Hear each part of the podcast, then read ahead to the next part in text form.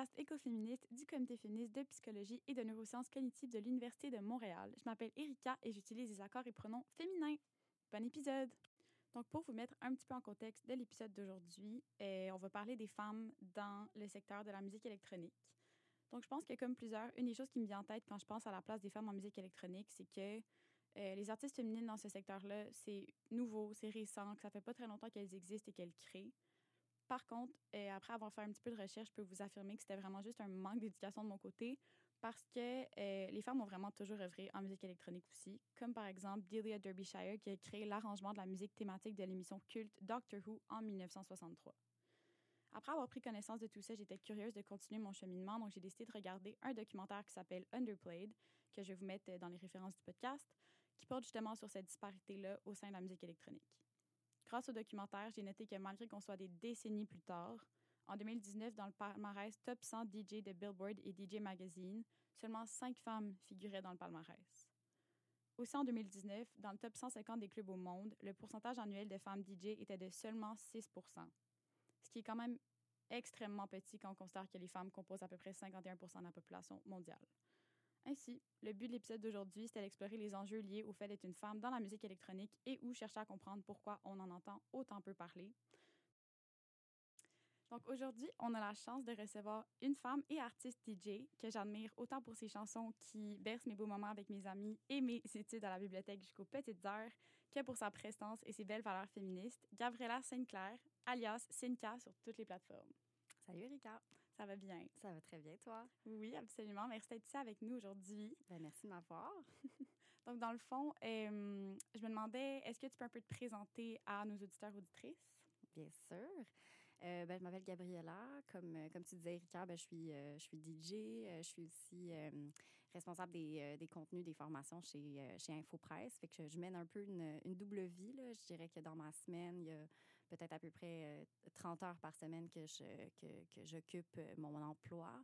Mais il y a aussi comme un autre bon 20-30 heures que j'occupe aussi mon, mon projet, là, ma, ma passion là, de musique, Sinka, qui m'amène d'ailleurs à voyager, qui m'amène à voyager euh, à travers l'Amérique du Nord. Euh, je suis allée en Inde l'année passée faire une tournée. Euh, je, je, me promène un peu partout, un peu partout dans le monde grâce à ça.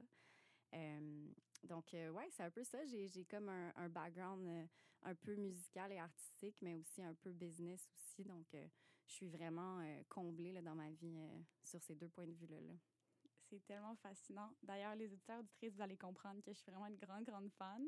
Euh, donc, est-ce que tu veux nous parler un petit peu du genre de musique que tu fais, d'où vient ton inspiration, puis ce qui t'a poussé un peu à vouloir œuvrer en musique électronique? Oui, donc euh, mon style de musique, c'est sûr qu'il y, a des gens qui sont très euh, piqués, on pourrait dire, euh, sur les styles précis. Je suis si on veut regarder la musique électronique dans son ensemble, on pourrait dire que je fais du deep house, ou du melodic house qu'ils appellent. Mais pour les personnes qui sont passionnées de ce genre niché-là, je, je suis assez éclectique. Je me promène entre le deep house, je m'en vais dans du indie house. Euh, des fois, je joue du, un peu plus comme du prog house. Fait que, c'est assez diversifié dépendamment de où je joue. Euh, qu'est-ce que euh, qu'est-ce que les gens devant moi c'est important de s'adapter aussi selon selon les, gens qui sont venus danser fait que tu t'adaptes tu adaptes beaucoup ton style de musique tu par exemple mixer au pique-nique électronique à 7 heures le soir beau soleil etc tu vas pas mixer la même chose qu'à 5 heures du matin au stéréo par exemple donc c'est pas exactement le même le même style de musique qu'on va m'entendre jouer partout puis c'est ce qui, je pense, rend, ça quand même excitant, non seulement pour moi, mais pour, je pense, les personnes qui viennent me voir aussi. Euh, moi, je sais jamais trop exactement ce que je vais jouer. C'est sûr que je prépare euh, relativement mes, mes sets, mais, euh, mais j'improvise aussi un petit peu sur, sur le tas.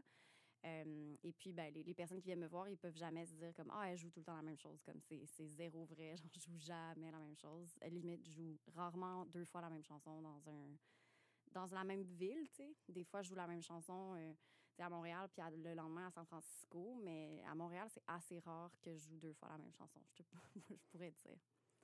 C'est fascinant. Euh, mais justement, je me demande un peu d'où vient ton inspiration pour avoir autant un genre éclectique et qui s'adapte un peu à, toutes sortes de crowds différentes? Mmh.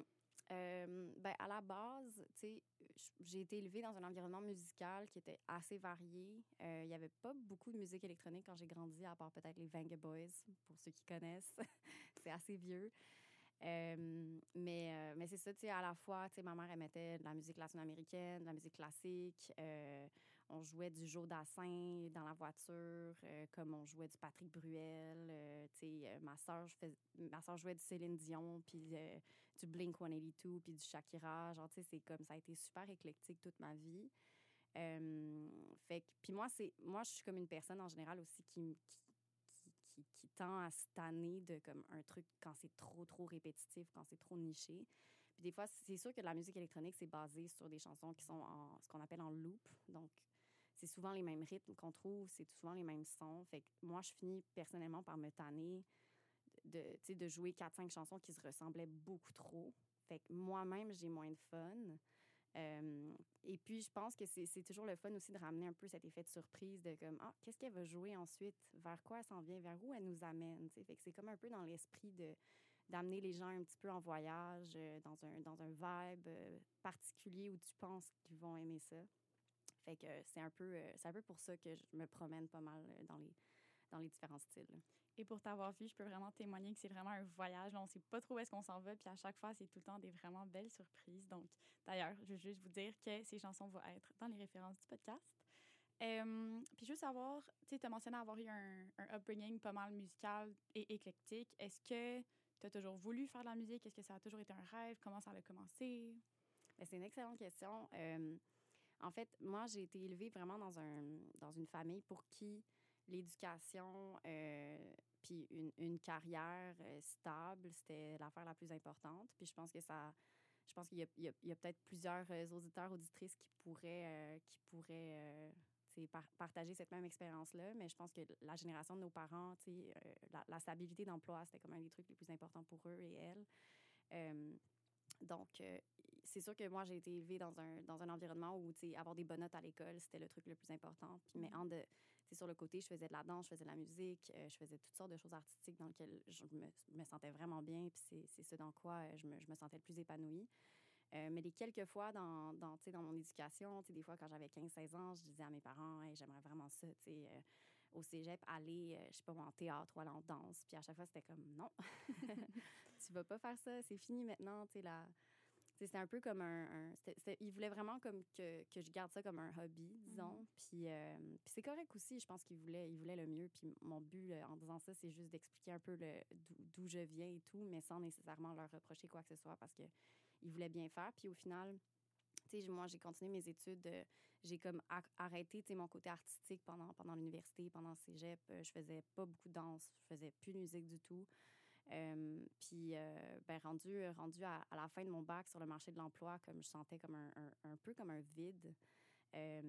Puis j'ai commencé à prendre de l'expérience aussi, en, business, en marketing et tout.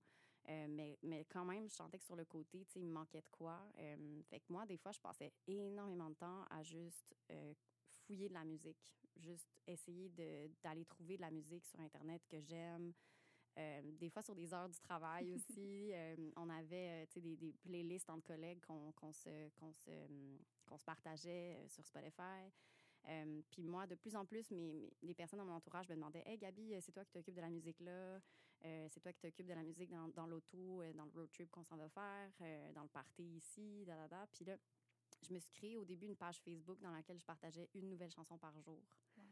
fait que là, je postais mes, chansons, puis les gens réagissaient. Puis je pense que j'ai commencé avec genre mes 40, euh, mes 40 amis Facebook euh, là-dessus qui, euh, qui m'encourageaient, qui me suivaient. Puis à un moment donné, je me suis dit, ça serait le fun de comme créer des mix, créer des mix de comme une heure, une heure et demie que je pourrais mettre sur YouTube ou sur SoundCloud. Puis, là, je me suis dit, ben, pour ça, il faut que j'apprenne à mixer, donc, j'ai commencé à, en parler dans mon entourage que j'allais peut-être un jour faire ça. Mais tu comme beaucoup de choses que des fois, tu te dis, un jour, je vais faire ça, ben on dirait que je me, je me mettais pas trop, euh, je, je, me, je me mettais pas trop de pression. Je me disais, ah, un jour, un jour, un jour. Puis à un moment donné, j'ai un très bon ami qui, euh, qui, est entrepreneur là, dans la vie, qui, qui est pas du genre à dire un jour, je vais faire ça. Lui, le lendemain, il le fait.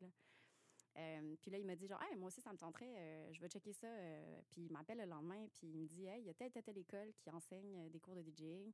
Moi, je te propose, on va s'inscrire à telle école. J'ai déjà négocié un, un prix pour qu'on puisse le faire ensemble. Puis nanana, puis toi, il faut que tu t'achètes tel équipement. Puis là, j'étais comme, OK, genre vraiment rodé, là.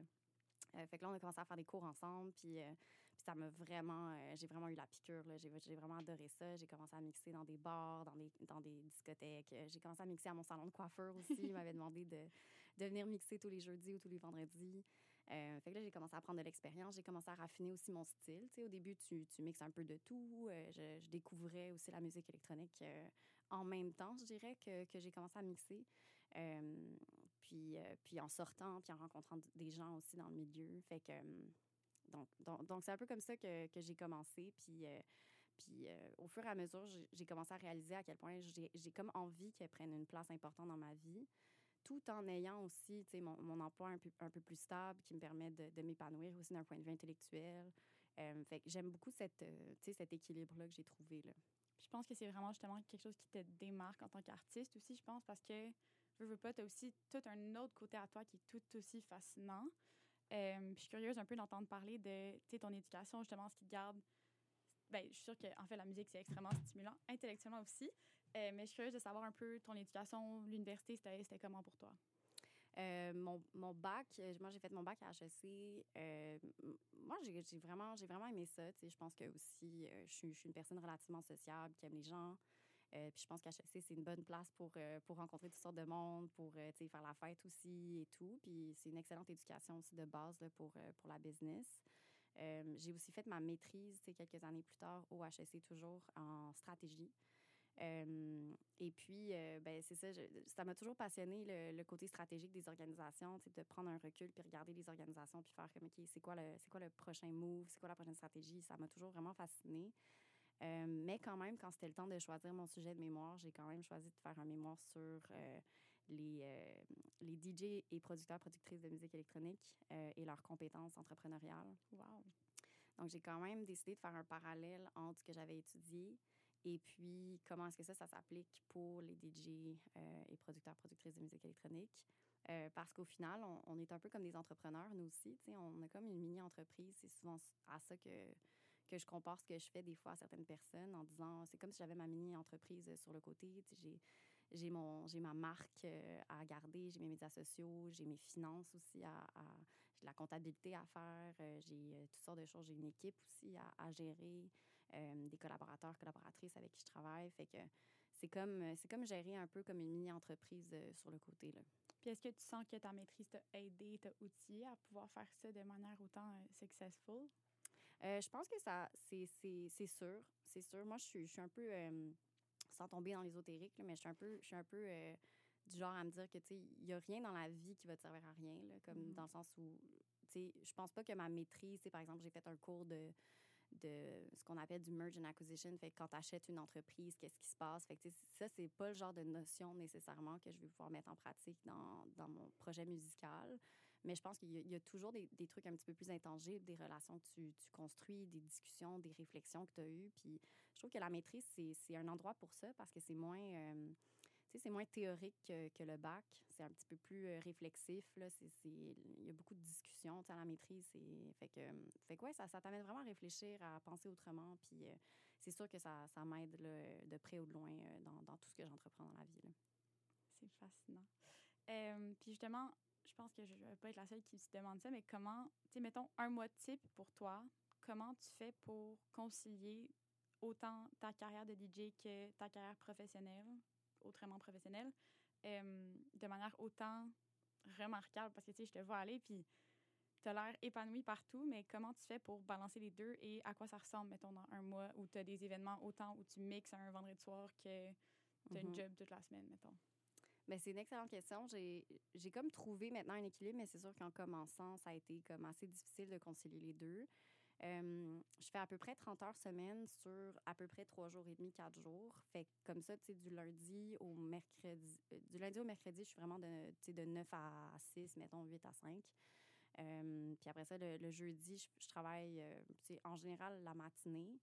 Puis après ça, je peux me concentrer sur mon projet musical. Je peux aller voyager. Tu des fois, j'ai un avion à prendre le jeudi après-midi pour aller je sais pas où, ou le vendredi ou le samedi. Fait qu'au moins, j'ai mon week-end pour me concentrer sur mon projet musical. Euh, et puis, euh, ben c'est sûr que, c'est pas tous les emplois qui permettent ça. Moi, j'ai été super chanceuse qu'on qu'on laisse faire ça, mais c'est sûr que il faut un peu il faut un peu faire ses preuves. Moi, je suis pas rentrée dans l'emploi en disant que c'est ça que je voulais faire ultimement, puis c'est pas ça que je pensais faire non plus ultimement. Donc je pense que le marché de l'emploi tel qu'il a été construit en ce moment, il est pas fait pour des personnes comme comme moi nécessairement qui veulent avoir une carrière plus corpo tout en ayant une passion sur le côté pour lequel on passe quasiment autant de temps que le corpo. moi, ma, par exemple, ma patronne, on, en discutait récemment, puis elle me disait Ah, moi, là, si jamais j'avais pu, j'aurais fait la même chose, j'aurais fait quelque chose sur le côté. Mais moi, à l'époque, on ne pouvait pas avoir deux jobs, on se faisait virer. Là, mm. Même si ta deuxième job avait aucun rapport avec, il n'y avait aucun conflit d'intérêt. Euh, c'était excessivement mal vu quand même de, pour un employeur de penser que l'employé, l'emploi qu'il occupe n'est pas son son plein focus. C'était comme impensable pour un employeur à l'époque. Mais c'est sûr que les choses ont évolué. Il y a de plus en plus d'entreprises qui offrent du 4 jours semaine, mais c'est pas du tout la norme encore. C'est quelques entreprises, je pense même pas, j'ai pas le pourcentage, mais ça doit être en bas d'un pour cent des entreprises qui permettent d'avoir un emploi temps plein, d'avoir tous les avantages d'un emploi temps plein, mais à quatre jours semaine. Fait que moi, je, suis quand même assez chanceuse là-dessus. Euh, puis sinon, ben, c'est d'être vraiment organisé, évidemment, là, de de constamment. Moi, mon, mon, agenda, je mets vraiment des blocs euh, dans, mon, dans mon Google Calendar. je mets tout le temps mes petits blocs, mes appels par-ci, par-là. Euh, puis, ben, à un moment donné, tu prends, tu prends l'habitude euh, de, le faire. c'est important d'avoir des, gens dans ton entourage qui comprennent ça aussi. Moi, j'ai quand même la chance d'avoir mon partenaire de vie qui, qui comprend ça, qui, qui est super compréhensible.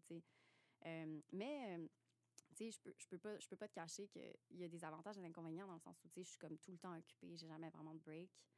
Euh, fait que, là, je prévois des vacances dans quelques semaines, puis ça va vraiment faire du bien, je pense. Mais, tu sais, c'est jamais comme. Je peux, tu peux jamais complètement déconnecter. Mm-hmm. Euh, puis ça, je pense que, tu sais, tous les entrepreneurs, donc que ce soit des, des musiciens ou que ce soit, tu sais, quelqu'un qui fonde une, une entreprise, euh, on est un peu tous dans cette situation-là où on se dit, le temps qu'on décide de ne pas passer sur le projet, ben il y a quand même un coup d'opportunité à ça parce qu'il y a mm-hmm. mille et un trucs que je pourrais faire. Il y a mille et une choses, il y a mille et une idées que j'ai à tous les jours que je me dis genre, ah, ça, ça pourrait aider le projet si je faisais une recherche sur telle chose ou si j'achetais telle chose pour m'aider. fait qu'à chaque fois, il y a comme un peu, tu te sens quasiment un peu mal des fois de comme prendre des vacances ou prendre un moment off ou de dire que tu vas faire autre chose dans ta journée que de te concentrer là-dessus. Mais c'est toujours de trouver un équilibre dans ça puis de dire genre, au final, tu sais, qu'est-ce qui va te rendre heureux dans la vie, genre? Est-ce que c'est d'avoir, tu sais, de t'être rendu malade, d'être épuisé? Ou est-ce que c'est d'avoir fait ton possible, d'avoir une vie équilibrée tout en donnant ton possible dans les projets qui te passionnent? sais, Fait que j'essaie encore de trouver le bon équilibre, mais c'est, c'est pas nécessairement euh, facile, facile à tous les jours. J'en doute pas, ça a l'air vraiment rempli comme horaire. Puis tu sais aussi, je me dis, vu que c'est puis correct me if I'm wrong, mais je me dis que vu que c'est un domaine surtout artistique, c'est sûr que si tu es tout le temps, tout le temps sur le go, des fois, c'est un peu difficile d'avoir de l'inspiration constamment, constamment, puis de créer, produire tout le temps. Donc, comment est-ce que tu balances un peu quand est-ce que tu es en train de créer la musique, puis quand est-ce que tu es plus en train de gérer la portion plus business ou, euh, je sais pas, tu poses sur tes réseaux sociaux, tu as des appels avec des gens, comme comment tu mmh. balances les deux? Ben, c'est un excellent point parce qu'effectivement, euh, comparé à d'autres entreprises, euh, d'autres entrepreneurs, par exemple, qui sont constamment business toute la journée, ben moi, je suis. Il faut que je sois business, mais aussi, il faut que je me mette en studio, puis des fois que genre, je mette mon, mon sel littéralement dans une autre salle, que je ferme toutes mes applications, puis que genre, je crée de la musique, puis que littéralement, on ne peut pas me déranger. Mon chum, des fois, il vient me voir, puis il est comme Toc, toc, qu'est-ce qu'on mange ce soir? Non, non. Laisse-moi laisse tranquille. Euh, mais effectivement, je pense que c'est. Ça vient avec l'habitude. Tu sais, moi, dans mon cas, ce qui m'aide beaucoup, c'est ça, c'est de me déconnecter, mais surtout de, de, de rien prévoir à mon agenda. C'est moindrement que je me dis, ah, je vais, je, vais, je vais essayer de créer de la musique de 9h30 à 11h45. Genre, puis là, je me mets un bloc dans l'agenda comme ça se peut que ça marche pas, ça se peut que ce matin-là, ça, hum, la créativité était juste pas là. Euh, mais c'est aussi d'accepter que, tu sais, mettons, je me mets à comme créer de la musique puis je sens que ça marche pas aujourd'hui, ben c'est pas nécessairement perdu. Peut-être que je peux profiter de ce moment-là pour aller perfectionner une chanson qui exige peut-être un petit peu moins de, du côté artistique que quand tu vraiment que, que tu crées une chanson euh, de toute pièce. Et des fois, il y a juste comme un perfectionnement à les faire sur une autre chanson. Fait que je me dis, garde, peut-être qu'aujourd'hui, ça va pas être la journée où je vais créer une nouvelle chanson. Ça va juste être une journée où je vais aller comme perfectionner celle que j'ai finie il y a un mois, par exemple. Ou est-ce que ça va être une journée où je vais aller regarder autre chose? Mais c'est comme un moment aussi où tu te concentres sur ton projet musical. Euh, puis c'est tout aussi important. Fait que c'est juste d'accepter puis d'être flexible sur quand est-ce que la créativité vient. Mais des fois, elle vient à des moments où il faut que je fasse autre chose. Genre, mettons un mardi à 2 heures l'après-midi, je suis censée travailler sur ma job. Euh, puis là, genre, ça m'arrive des fois de me dire comme, ah, à la place de travailler sur la job, je préférerais. fait que c'est sûr que dans un monde idéal, j'aurais pas comme une. Tu sais, nécessairement, ma job me permettrait d'être beaucoup plus flexible. Je pourrais faire 30 heures semaine, mais vraiment euh, quand je veux, euh, les week-ends s'il faut, les soirs s'il faut. Euh, c'est sûr que dans l'idéal, ça serait comme ça. Comme ça, tu peux vraiment prendre la créativité quand elle vient, puis vraiment l'exploiter à son maximum. Mais c'est ça. C'est toute une question d'équilibre, c'est toute une question d'habitude. Puis, euh, mais c'est sûr qu'il faut que je crée plus de musique. On, se fait constamment dire en tant que DJ, productrice de musique électronique, que composer la musique, c'est vraiment ce qui fait la différence. Fait moi, j'aimerais ça que la créativité soit le plus souvent. C'est sûr que dans ma semaine, je finis la, je finis la semaine, puis des fois, je suis comme crevée, puis je peux pas aller en studio, puis créer quelque chose de bon. Fait qu'il faut quand même se laisser, genre, une petite chance changer les idées, dormir une bonne nuit, après ça, le lendemain, dire, ouh, ça s'en vient, là. Puis un peu pour prendre ça, puis euh, de faire du pouce dans le fait sur le, le, concept de la pression que tu ressens un peu dans l'industrie. Euh, il y a une étude qui a été menée par le College of Music of Berkeley and Women in Music en 2019 et 80% des femmes dans ce recensement-là euh, affirment avoir déjà été victimes de sexisme au travail. Est-ce mm-hmm. que c'est une statistique à laquelle tu t'identifies et pourquoi?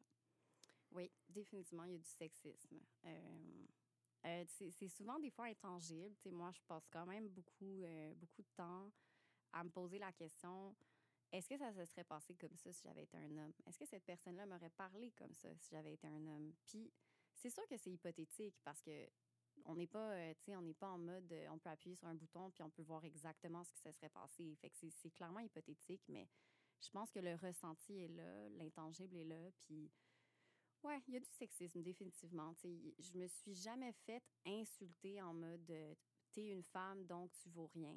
Mais des fois, c'est comme un peu sous-entendu. Des fois, les gens focus sur des choses que tu pensais pas, comme le physique, par exemple. Euh, des gens tout de suite vont, se dire que, que parce que tu es une femme et tu es rendue là, ben c'est juste parce que tu es une femme, tu comprends? Fait qu'ils vont toujours douter un petit peu plus ton talent ou ton, ta créativité ou, ou, tes skills, tout simplement. Fait que, ouais, c'est assez, euh, c'est assez rough, c'est assez difficile. Puis, euh, effectivement, je pense que je fais partie des 80 puis justement, il y a une autre statistique euh, d'un rapport qui s'intitule Be the Change Women Making Music en 2021, qui a été publié par l'Association for Electronic Music, qui a sondé 401 artistes féminines en musique et 83 des femmes ont rapporté qu'elles ressentaient une pression à paraître physiquement désirable tout en étant talentueuses. Puis c'est une pression qu'elles perçoivent qui n'est pas vraiment présente chez les hommes.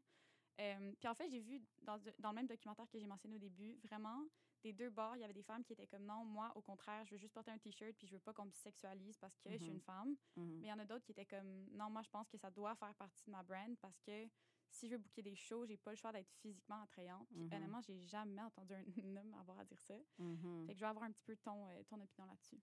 Ben, effectivement, je pense que les hommes se posent beaucoup moins la question. C'est sûr que la question du brand et tout, c'est des questions qui, qui, se posent pour, euh, pour tous les, les DJ, là, tous sexes confondus. Euh, mais je pense que oui, en tant que femme, euh, on, on, est, on est beaucoup plus surveillé sur ce qu'on met, sur nos, notre allure, sur... Puis tu sais, moi, c'est sûr que la mode, genre, j'aime ça, puis tout, mais tu sais je suis pas du tout. Euh, tu sais, je suis tellement occupée, là. J'ai comme legit pas le temps de, de magasiner, de regarder c'est quoi les dernières trends et tout. Fait que je fais vraiment mon possible.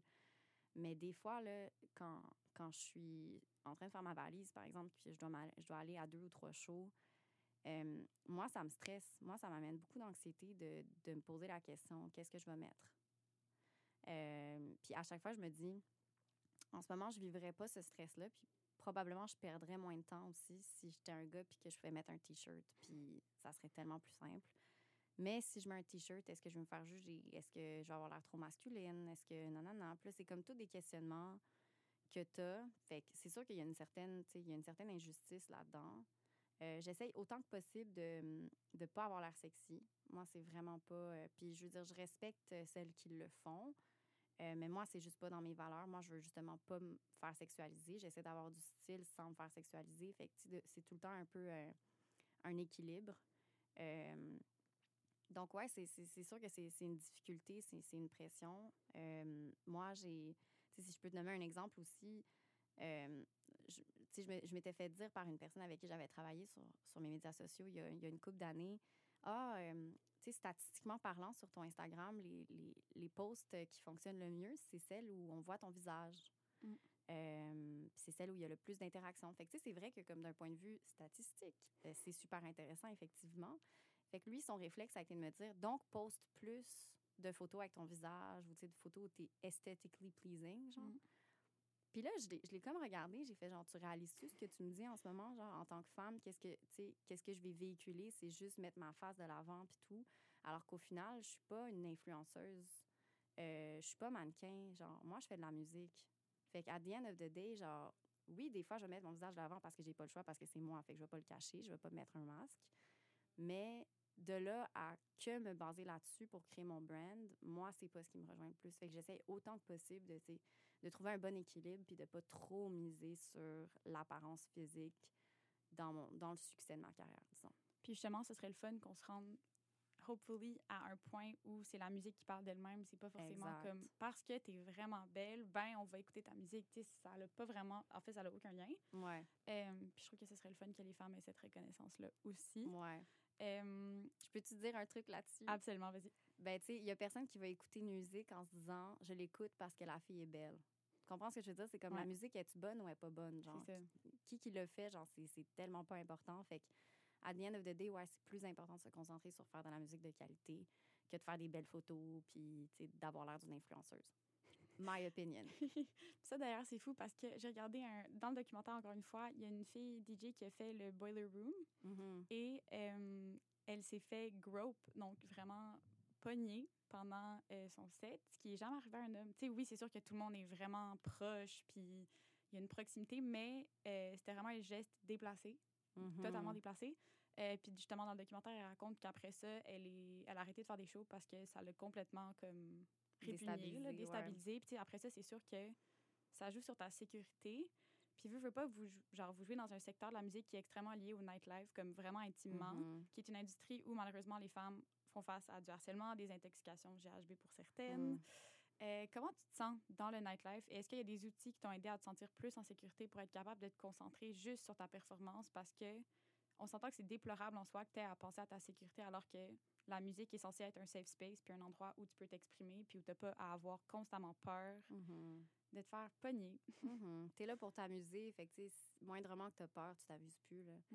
Euh, moi, j'ai quand même de la chance, euh, à moins de ne pas l'avoir remarqué, j'ai pas vraiment vécu d'épisodes, de, en tant que DJ, disons, là. J'ai pas vraiment vécu d'épisodes. On se fait quand même bien traiter, je dirais, de façon générale. On, tu sais, on, on arrive euh, à- en avant du, du club, euh, on dit euh, je suis la DJ, nanana, puis tout de suite, il y a un, soit un garde du corps, ou quel- pas un garde du corps, mais quelqu'un de la sécurité qui t'amène directement en backstage ou qui t'amène dans la, ce qu'ils appellent le green room, là, qui est Mhm. comme la, la, la, la salle VIP pour les artistes. Fait que, tu sais, je trouve que c'est relativement, relativement safe comme environnement pour, pour moi, personnellement. Mais, tu sais, c'est sûr que moi, je fais des gros yeux là, aux, gars là, qui collent des filles puis que je, les vois dans le crowd parce que, évidemment, j'observe le crowd, je suis comme devant eux. Fait que, comme moi, je fais des gros yeux des fois à des, à des gars qui collent des filles que clairement la fille, ça ne tente pas. Mais à part, à part ça, j'ai- pas, pas trop été, euh, été en contact avec vraiment des événements qui m'ont euh, qui m'ont marqué. Puis je me considère chanceuse, puis je, je me croise les doigts, je touche, je touche du bois pour que ça reste comme ça. Euh, mais ouais, j'ai- eu cette chance-là. Mais tant, tant mieux, parce Mhm. que clairement, c'est pas ce qu'on souhaite. Euh, puis je me demandais, est-ce que euh, est-ce que tu considères qu'il y a une solidarité féminine entre DJ dans ton domaine? Euh, en superficie, je te dirais que oui. Hmm. Genre, ouais, entre femmes, on se supporte. Let's book more women. genre, puis les gros statements comme ça. Puis c'est très beau. Euh, la réalité, c'est que malheureusement, il y a une rivalité euh, entre des femmes parce que euh, on n'est pas beaucoup. On a l'impression que s'il y a une femme qui, qui, a du succès, ben malheureusement, ça prend, ça prend la place, ça prend ta place à toi. Euh, fait qu'il n'y a pas tout le temps, je te dirais, toutes les femmes dans cette industrie-ci qui sont solidaires entre elles. Euh, Puis il faut aussi, tu sais, je pense qu'il faut aussi faire la distinction entre être solidaire avec quelqu'un juste parce que c'est une femme ou être Mhm. solidaire avec quelqu'un, tu sais, parce que c'est une personne aussi qui est, qui est talentueuse. Tu sais, moi, moi, je suis comme un, un exemple de ça, tu sais. Je, je, je vis dans mon quotidien, tu sais, des, tu sais, des fois, évidemment, des accrochages avec d'autres artistes, d'autres personnes du milieu, puis c'est normal parce qu'on est tous humains. Mhm. Euh, mais tu sais, ça, ça m'est déjà arrivé à un moment donné de vivre un accrochage avec une autre, une autre femme qui est DJ aussi. euh, puis d'en parler avec, un, par exemple, un homme, puis qui me disait, ben là, c'est une femme, tu devrais l'encourager. Puis que moi, je fasse comme, mais c'est pas parce que c'est une femme que je dois mettre complètement de côté toutes les affaires que moi, je considère rejoignent pas mes valeurs, tu sais. Mhm. Euh, fait qu'il faut juste pas oublier cet aspect-là aussi, que c'est pas juste parce qu'on est des femmes qu'on doit absolument être solidaires entre nous. On peut aussi avoir nos, propres valeurs, notre propre variété. Euh, mais par contre, pour, euh, pour finir sur une note quand même assez positive, moi, je fais partie, par exemple, d'un groupe euh, sur WhatsApp qui, qui est plein de femmes de la musique électronique, puis tout le monde se supporte. Mais c'est vraiment beau à voir. Il y a comme des conversations comme 40 fois par jour. Une personne... Une, personne qui dit hey quelqu'un a une référence une photographe pour telle chose on se réfère d'autres personnes du milieu entre nous qui sont des femmes qu'on fait qu'on essaie de supporter entre nous autant que possible. Euh, fait qu'il y a vraiment comme une belle beauté là-dedans. Fait que oui il y a de la solidarité mais je le je le nuancerai un petit peu quand même. C'est intéressant justement parce que je pense que s'il y avait peut-être plus de place pour les femmes euh, en musique électronique, il y aurait justement moins de rivalité et donc ce serait peut-être plus simple qu'il y ait une solidarité plus naturelle. exact Euh, Puis un peu sur ce point-là, est-ce que tu es pour ou contre les quotas de parité dans les line-up de festivals? Parce que justement, dans le documentaire que j'ai regardé, il y a vraiment les deux côtés parce que il y a des femmes qui disaient Ah oui, c'est super nécessaire, c'est pas le fun de se faire bouquer juste parce qu'on est une femme, cependant, c'est ça qu'il faut pour qu'on change les choses. Puis d'un autre côté, c'était Non, mais c'est vraiment nécessaire. Donc, Mhm. comment toi, tu te sens par rapport à ça? Ouais, très. euh, c'est un gros débat. Puis euh, je pense que c'est pas juste dans les festivals, dans la musique électronique, puis dans la cause des femmes que ça s'applique. Tu sais, il y a les quotas, par exemple, en, en entreprise. On entend des fois parler des quotas. tu sais, euh, Homme-femme, il faut absolument que la direction, par exemple, d'une entreprise soit moitié homme, moitié femme, puis qu'il y ait de la diversité de, de tout genre aussi. Puis moi, je suis. euh, il y a, de la diversité que tu ne vois pas aussi énormément. C'est pas parce que tu es, une femme nécessairement que tu as vécu autant de discrimination que parfois un homme qui, est, par exemple, homosexuel, qui a, vécu énormément de défis ou qui, est neurodiversifié aussi, dans le sens où il y a plein de choses aussi, des fois, qu'on ne peut pas voir.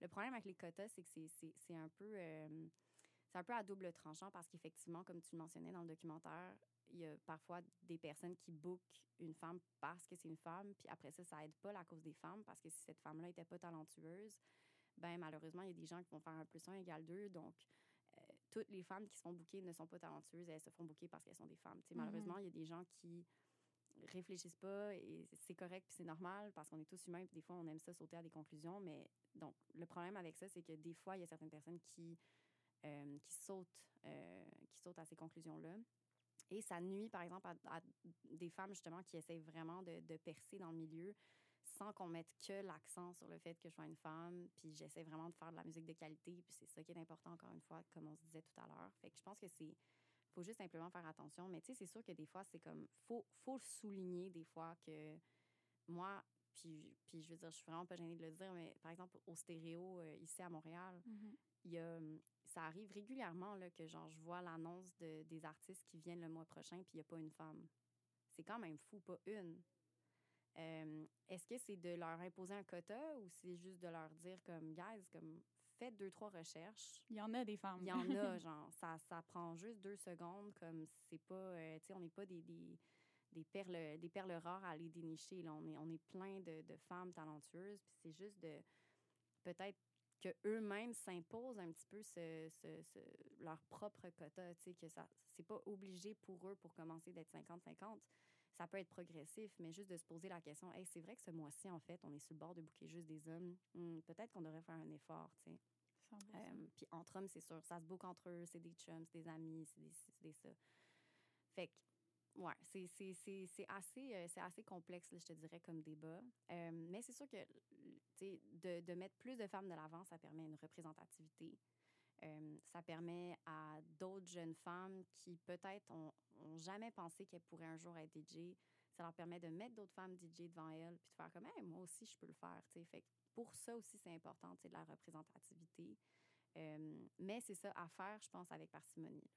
Totalement d'accord un peu sur ce point-là, est-ce que, parce que tu as mentionné qu'entre gars, ils se bookent souvent, mm-hmm.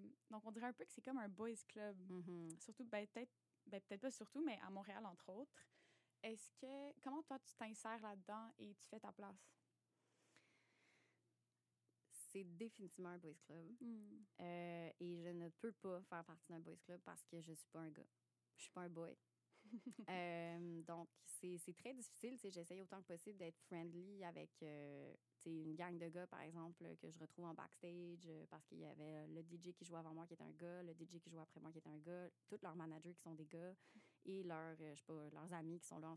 Fait que je me, je me, retrouve des fois, je suis la seule femme dans, une groupe dans un groupe de 10 gars, puis j'essaie d'être friendly et tout, mais je, le sens. Mm. Je le sens tout de suite que, genre, je peux pas faire partie de la gang, juste parce que j'ai des seins et un vagin, genre, littéralement. Euh, fait que c'est fou comment que tu, tu, le sens la différence. Puis des fois, quand tu es peut-être trop friendly avec un gars alors que tu veux juste être friendly pour être friendly, ben tout de suite, il y a comme un, un petit peu, ce, malheureusement, ce, cette, euh, cette fameuse euh, zone grise là, de genre le gars, tu sais, des fois, qui sent que peut-être que c'est parce que tu es intéressé, genre, puis, puis, puis pas pantoute, genre puis en fait, entre gars, je pense qu'ils vivent pas autant cette ambiguïté-là. Puis malheureusement, moi, ça me nuit parce qu'il y a des fois des gars qui s'empêchent d'être friendly avec moi, de, de dire Hey, on, on, ça va manger, tu veux-tu venir manger avec moi? Genre, tu sais, entre boys, ils feraient ça, mais avec moi, non, parce qu'il y a cette ambiguïté-là. Puis on veut pas penser que peut-être qu'on se date, puis gna, gna, puis on veut pas que les gens parlent. Et les gens parlent, malheureusement. Tu sais, moi, j'entends régulièrement des amis filles dans, dans, le milieu qui disent euh, Ah, euh, on, a pensé que j'étais en couple avec tel autre gars juste parce que je regarde vraiment souvent avec. Euh, moi, ça m'est arrivé des fois, je jouais en back-to-back. Donc, on était deux artistes qui jouaient ensemble dans un booking, puis l'autre artiste est un homme, puis je me suis fait demander à la fin est-ce que vous êtes en couple? Ça arrive quand même régulièrement, ce genre de questions-là. Fait que, ouais, pour répondre à ta question, il y a définitivement un boys club, puis il y a définitivement des zones grises euh, puis, euh, puis des regards, puis des... En tout cas, dans le ressenti, ça se ressent vraiment beaucoup. Puis je pense que c'est vraiment important aussi d'écouter le ressenti parce que malheureusement, souvent, en tout cas, je remarque, puis pour plein d'affaires, quand on parle à des, des hommes, notamment de ce qu'on ressent, des expériences de sexisme qu'on vit, c'est souvent reçu de Ah, mais moi, je le vois pas. c'est comme, ben, ça me surprend pas que tu le vois pas parce que tu, es un homme. Et donc, ça me surprend pas, mais justement, je trouve que ce rapport de hum, quasiment séduction qui est perçue, qui est alors, alors pas du tout, pas du tout présent.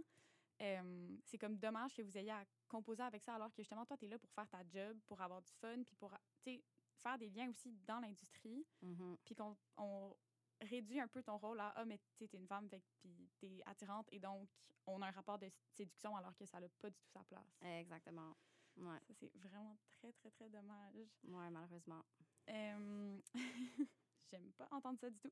C'est malheureux, mais il faut qu'on en parle parce que sinon, euh, ouais, ça va pas changer. Mm-hmm. Euh, donc, pour toi, tu sais, un peu pour finir, euh, quelles seraient des solutions pour, tu sais, si c'est pas un, quota imposé, qu'est-ce qu'on fait pour rendre le, secteur de la, la, musique électronique plus welcoming pour les femmes, mais aussi où les femmes se sentent à l'aise d'œuvrer puis de faire leurs choses sans avoir à constamment penser au fait qu'elles sont des femmes? Sans qu'elles soient réduites à leur rôle de femme, en fait.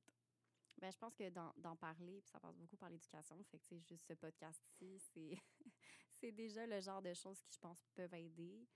Euh, je pense que c'est vraiment, d'aller chercher, euh, d'aller les dénicher, ces femmes-là qui sont talentueuses. Puis, euh, je veux pas, je veux pas partir sur une tangente, mais je pense que c'est important de le mentionner. Mais tu sais, souvent, on entend dans l'industrie je veux, je veux bien booker plus de femmes, mais, euh, ou tu sais, je veux bien, euh, par exemple, des maisons de disques, je veux bien euh, sortir plus de musique de femmes que je reçois, mais, mais malheureusement, c'est juste pas bon, puis en fait, ce qu'il faut, ce qu'il faut se rappeler aussi, c'est que la musique, c'est extrêmement subjectif. Donc, c'est pas, c'est pas des mathématiques. Euh, oui, il y, a un peu comme une science derrière ce qu'on, ce si on entend un violon qui griche, ben, tout le monde, personne va aimer ça, dans le sens où il y a, des choses qui sont universelles, mais je pense que, si nos cerveaux fonctionnent différemment et si vraiment on vit différentes émotions que, les autres sexes, euh, si on vit différentes expériences, ben alors ça va, se, transmettre dans la musique qu'on produit, ça va se transmettre dans la musique qu'on essaye de mettre de l'avant. Donc, il faut aussi que les, les personnes en, situation de, un peu de, de, de pouvoir dans l'industrie, donc je parle des maisons de disques qui choisissent quelles chansons vont être releasées ou des bookers qui choisissent les artistes qui vont venir jouer, il faut aussi être ouvert à euh, l'originalité de certaines femmes. Euh, tu sais, de se dire, j'ai jamais entendu ce genre de chanson-là, mais de pas se dire, ah, c'est parce qu'elle sait pas ce qu'elle fait.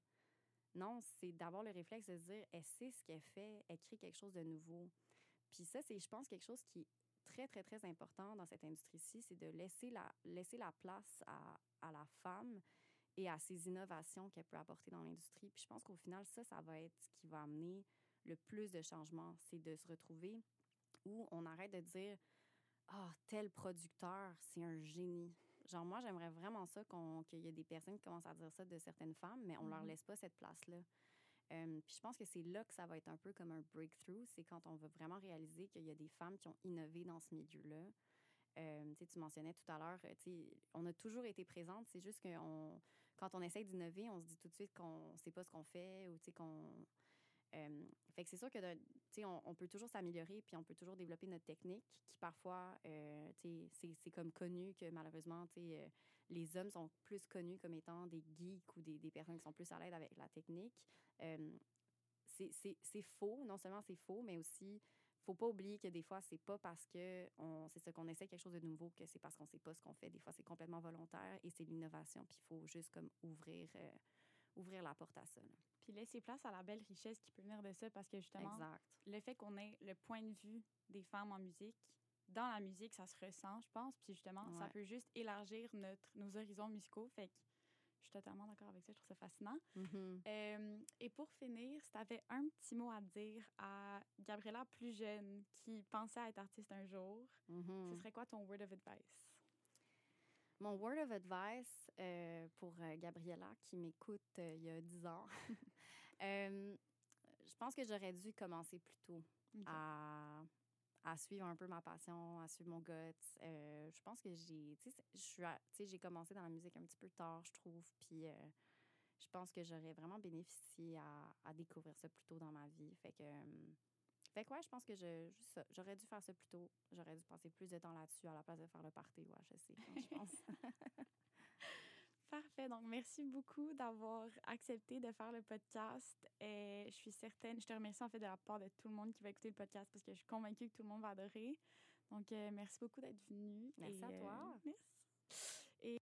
Et voilà, donc euh, merci de nous avoir écoutés. Si vous avez des questions, des commentaires, vous pouvez toujours nous les communiquer par message privé ou par courriel. On aime vraiment ça avoir votre feedback. N'hésitez pas non plus à nous envoyer des témoignages. Vous pouvez aussi partager ce podcast sur vos réseaux sociaux pour soutenir l'initiative du comité.